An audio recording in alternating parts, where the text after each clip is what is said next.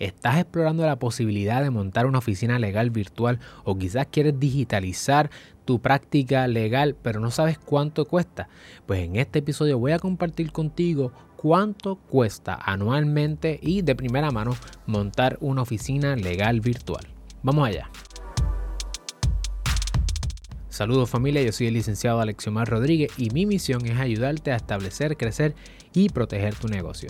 Por eso en este canal hablamos sobre empresarismo y particularmente los martes hablamos sobre empresarismo en la profesión legal. Si es la primera vez que nos conocemos, te invito a que le des like a este video, que te suscribas a nuestro canal y sobre todas las cosas que le des a la campana para que no te pierdas ni un solo episodio. Y si nos estás escuchando en formato podcast, te invito a que nos sigas, que vayas a Apple Podcast y nos dejes un review allí. Si nos dejas 5 estrellas, te lo vamos a súper agradecer.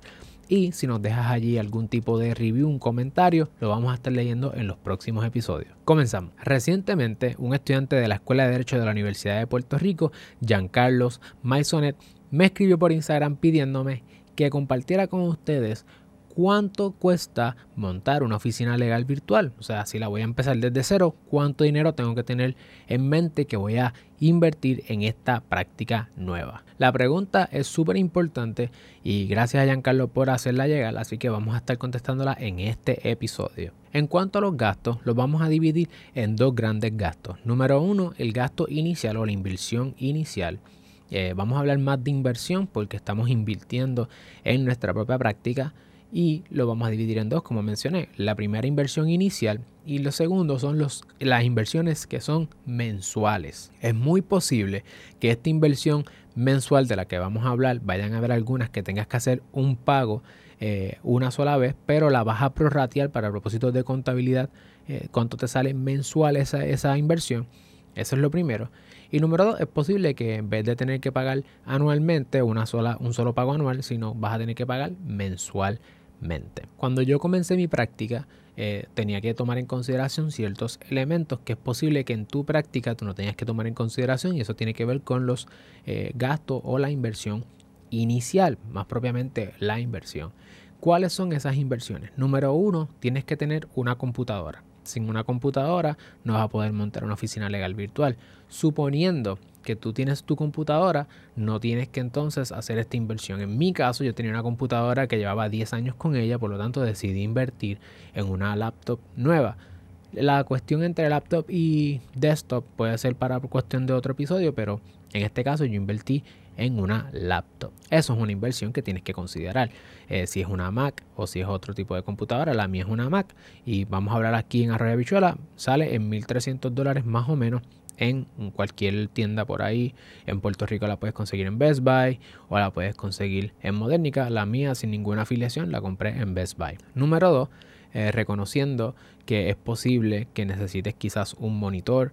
Quizás quieras tener una extensión de tu teclado o una extensión de un mouse. Pero eso son eh, partidas que vas a tener que considerar a la hora de saber cuánto es esa inversión. De esa forma tienes una laptop y podrías tener, si tienes un monitor con tu mouse y tu eh, teclado externo, podrías también tener esa computadora, convertirla en un tipo de desktop. Así que si vas a hacer esa inversión, son dinero adicional. Pero eso son cosas adicionales, así que lo mínimo es tener una laptop. Si tienes una laptop, ya la tienes, no tienes que hacer inversión. Si, no la tienes, pues debes hacer una inversión. Las laptops pueden ser bien económicas, eh, como pueden ser una inversión un poquito más grande, ¿verdad? En este caso, más o menos unos mil dólares para una laptop es una buena cantidad. Número dos, vas a tener que estructurar tu negocio. Si lo vas a hacer como un DBA, ahí nosotros tenemos otros episodios que puedes explorar allí sobre, y de hecho te vamos a dejar el link en la descripción de en YouTube de un video donde hablamos sobre la diferencia entre DBA y LLC. Pero si vas a tomar una de las dos, es una decisión que tienes que tomar, lo que tienes que considerar, número uno. Número dos, debes considerar el tipo de entidad jurídica que vas a utilizar, si es un DBA versus una LLC. Nosotros tenemos otros episodios donde exploramos los beneficios y los desafíos de las dos y los puedes explorar allí, pero suponiendo que vas a tener tu LLC son 250 dólares que tienes que pagar en el Departamento de Estado. Esto suponiendo que tú mismo vas a poder redactar o tú misma eh, tu acuerdo de operación en cuyo caso no tendrías que hacer esa inversión, pero si no, pues un acuerdo de operación modelo te puede salir en unos 250, 255 dólares, o ahí ya llevamos 250 más o menos más 255, ponle unos, unos 500 dólares adicional de la laptop si no la tienes. Lo próximo que debes considerar es tu permiso. Eh, y si vas a utilizar un incentivo contributivo, también considerarlo. Si eres un joven de 16 a 35 años, eh, te invito a que por favor consideres y explores la posibilidad de suscribir el edicto o el contrato que tienes con el Departamento de Desarrollo Económico como joven empresario bajo la ley, la antigua ley 135, ahora bajo el Código de Incentivos, la sección para jóvenes empresarios. Es algo que debes considerar y quizás ahí se te vayan en la solicitud unos 300, 400 dólares más o menos. Y si vas a poner a, correr el proceso de permisología, lo puedes hacer por distintas maneras. Te recomiendo que eh, busques algunas personas que te puedan ayudar porque esto es un proceso que puede ser un poquito tedioso. ¿Qué pasa? Tú puedes, en este caso, cuando vas a montarte y organizarte, tú puedes trabajar desde tu casa como puedes tener una oficina virtual. Yo te recomiendo que busques una oficina virtual, es el caso de nosotros, que aunque sí tiene que ver con un gasto mensual, eh, porque en ese caso sí es un, gasto, es un overhead, un costo de operación, la información va a ser privada. Por lo tanto, eh, tu información de tu casa se queda privada y tú solamente para propósitos de la carta consulta que vas a tener que trabajar para propósito de OCPE, la Oficina de Gerencia de Permiso para el permiso único, que se llama carta consulta en el caso de los coworking, y la patente municipal utilizarán la información del coworking space. Así que te recomiendo a que busques ese coworking space también para que te ayude en los gastos y en la privacidad de tu negocio. So, tenemos la laptop como mínimo. Los que quieran ser plus se compran un monitor, un, teclado, un mouse, pero eso son cosas plus. Tienes ya tu LLC si quieres hacer LLC. Si eres un DBA, pues no tienes que hacer ese gasto. Tienes tu acuerdo de operación ya puedes abrir tu cuenta comercial. Si sacas tu EIN, si sacas tu seguro social patronal, eh, si sacas tu certificado de registro comerciante, esos son los pasos a seguir. Eh, y ya hay, pues hay muchas de esas cosas que son que no requieren un gasto adicional, así que eso ya va más o menos sumando. Tienes tu incentivo contributivo si te aplica, ya tienes tus permisos. Lo próximo es entonces montar tu negocio a nivel online, por lo tanto vas a necesitar un nombre de dominio y otras cosas que vamos a hablar pero sobre todo vas a necesitar diseñar tu página web y diseñar una marca personal o una identidad corporativa. ¿Cuál de las dos te beneficia? Si la identidad corporativa o la marca personal lo vamos a hablar en otros episodios en el futuro, pero te adelanto que la identidad corporativa representa a la entidad corporativa, en el caso de nosotros, Sidlo es la marca corporativa o la identidad corporativa y Alexioma Rodríguez como marca es la marca personal. ¿Cuál de los dos te beneficia? Va a depender de cómo te organizas tu entidad jurídica, si eres DBA, si eres una entidad jurídica específica, si tu, si tu visión quizás es añadir otras personas al grupo, de eso lo vamos a hablar después, pero es importante que consideres eso. Respecto a los precios ahí, un branding te puede salir eh, en distintos precios, ¿verdad? Desde cero hasta mucho más caro. Yo más o menos invertí unos 500 dólares en el branding inicial, 500, 600 dólares en el branding inicial, decirlo. Y en cuanto al web design, la primera página web que nosotros tuvimos durante un año completo la diseñé yo mismo. Así que tenía mucho tiempo, poco dinero, entré a YouTube y la diseñé.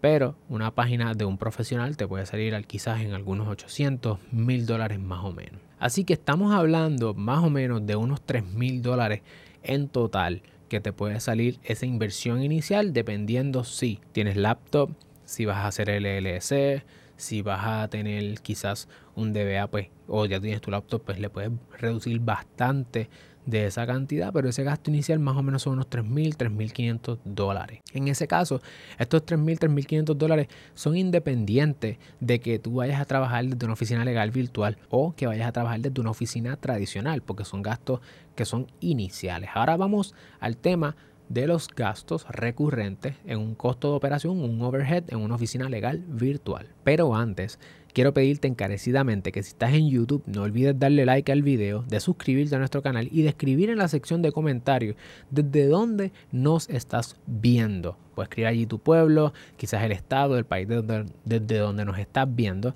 Y si nos estás escuchando en formato podcast, por favor tirar un screenshot al podcast y taguéame en Instagram Alexiomar Rodríguez que te voy a agradecer personalmente por el apoyo. ahora vamos a los gastos operacionales recurrentes mensuales en el caso de la oficina legal virtual.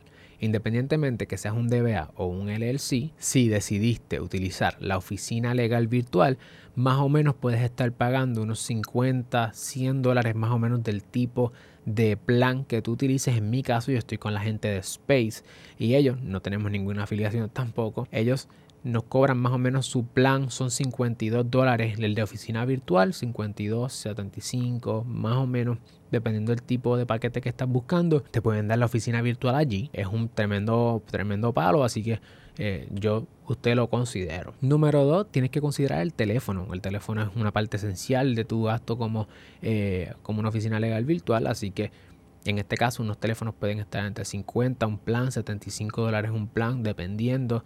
Eh, pueden ser bajitos 30 y pico. Eso va a depender de tu compañía, tu proveedor de servicio de teléfono. Otra cosa que toda oficina legal virtual tiene que tener es un dominio propio. Por favor, no estén utilizando arroba gmail.com. Lo pueden hacer, pero no es lo más eh, profesional. Así que si quieres tu propio dominio, más o menos vas a pagar 10 dólares mensuales para el email con Gmail. Eso sería arroba tuoficinalegalvirtual.com. Eh, lo otro que debes considerar es el dominio per se, la página donde va a estar, que son más o menos unos un dólar 75, 2 dólares mensuales. Eso tú lo haces con un proveedor de servicios como sería GoDaddy, por ejemplo, sitlopr.com o alexiomar.com son nombres de dominio que se pagan, se reservan y eso pues se hace un pago solamente, pero lo prorrateas a través del, del año y más o menos salen en 2 dólares mensuales, más o menos. So, tienes tu email, tu Gmail, tu Google Drive eh, o tu Outlook, el que sea. Tienes tu dominio, así que tienes tu propia dirección.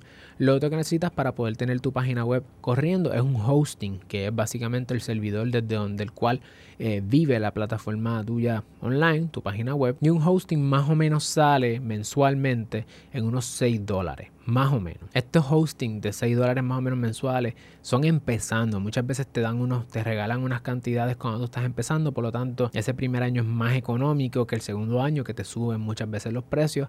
Así que eh, considera mucho si cuando te vayas a meter a un hosting quizás te regalan muchas cosas al principio, pero luego te cobran mucho más, es posible que se dupliquen los precios. Así que por lo menos ese primer año es mucho más bajito, pero en segundo o tercer año va a ser más caro. Así que más o menos unos 6, 12 dólares anuales, dependiendo de cuán complejo es el tipo de servicio que tu página web necesita. Otra cosa que va a necesitar es un scheduling software, donde básicamente las personas pueden entrar y tienen acceso a tu calendario. Tú vas a sincronizar tu calendario con ese software. Un ejemplo es Calendly, que es el que nosotros utilizamos. Y allí las personas, tú puedes poner distintas opciones, las personas pueden escoger eh, uno de ellos y pues simplemente entrar y hacer una cita contigo, presencial, por teléfono, como sea. Tienen versiones gratis muchas de estas plataformas, pero también tienen las versiones eh, que se pagan, más o menos son unos 8 dólares mensuales. Y los beneficios de las páginas que se pagan o de las versiones que se pagan es que tienes más alternativas y puedes personalizar más aún el plan. Pero esto es para que las personas, para evitar el vaivén, ah, que si cuánto, cuándo tienes disponible, cuándo no, tú simplemente le envías ese enlace, ahí está tu calendario sincronizado y las personas pueden sacar una cita sin mayor preocupación. Si no, pues podría ser gratis por Google Calendar, por Outlook, es igual. El próximo gasto que vas a tener que hacer es el de bookkeeping para que te lleven las cuentas. Es importante que tus cuentas estén bien claras, bien distintas, ¿verdad? En la profesión jurídica es importante que todos los números estén bien claros y en los negocios en general nosotros utilizamos QuickBooks y se pagan más o menos unos 21 dólares mensuales. Tú le das acceso a tu CPA a esta plataforma y ahí entran los gastos, entran los pagos y simplemente al final del año es cuadrar y rendir planillas de manera más sencilla que simplemente tener un bookkeeper, una persona que lleve a cabo los libros de tu corporación, están ahí. Ya los próximos gastos que vamos a hablar recurrentes son opcionales, pero son altamente recomendables por muchas razones, entre ellas eh, poder hacer análisis a base de datos empíricos, a base de información eh, fidedigna, y estos son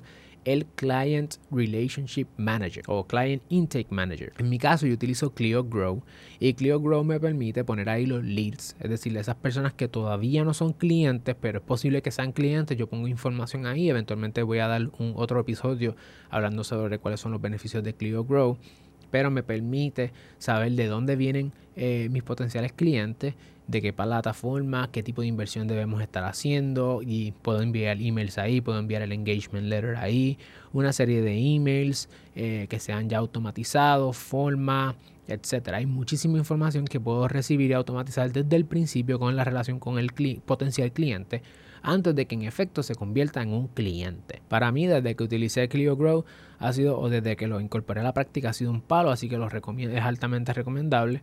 El segundo gasto, ya ahí son unos 50 dólares más o menos mensuales. El segundo ya de esa categoría sería un Case Management Software. En mi caso utilizo Clio Manage y de hecho te voy a dejar en la descripción un enlace para que puedas tener un free trial eh, unos días y lo pruebas a ver si te gusta. Ese Case Management Software me permite hacer todo con el cliente. Toda mi relación con mis clientes es a través de Clio Manage y allí tengo la capacidad de eh, enviarles comunicaciones confidenciales y privilegiadas utilizando eh, tecnología de encriptada, que esa información esté encriptada. El cliente tiene acceso a un portal donde allí están sus documentos, su facturación, hago un montón de cosas y eventualmente también voy a hacer un episodio haciendo un review de cómo funciona Clio Manage, pero de verdad te digo que es un palo. Si tú quieres tener una oficina legal virtual, necesitas tener un case management software y nosotros recomendamos Clio Manage. En cuanto a Clio Manage, son alrededor de unos 60 dólares mensuales, pero vale cada dólar. Finalmente, vas a necesitar un Legal Research Software o una plataforma donde puedas hacer tu investigación jurídica. Hay alternativas gratis allá afuera. También están las más famosas, Westlaw, LexisNexis. En Puerto Rico tenemos a MicroJuris. Así que estas plataformas, la más económica, ¿verdad? O la más accesible es MicroJuris, son más o menos unos 95 dólares eh, en promedio unos 100 dólares mensuales que vas a tener que invertir para poder tener acceso a bases de datos jurídicas y hacer una buena investigación jurídica para poder dar un servicio de la más alta calidad.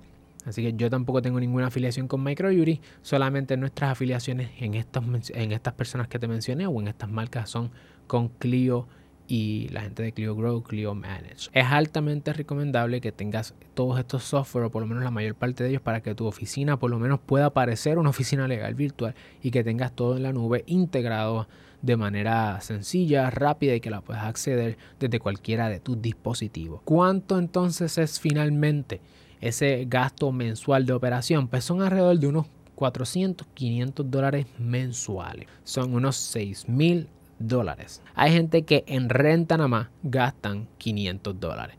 Así que si es el beneficioso o no, te dejo ahí el, número para que tú puedas tomar la decisión, eh, además de otros beneficios que podríamos hablar eventualmente, pero esto es una introducción a cuánto es que sale más o menos montar una oficina legal virtual. El gasto inicial quizás siendo cualquier oficina, dependiendo de cuán compleja la quieras, unos 3 mil, 4 mil dólares y anualmente unos 6 mil dólares. Así que yo creo que es un palo.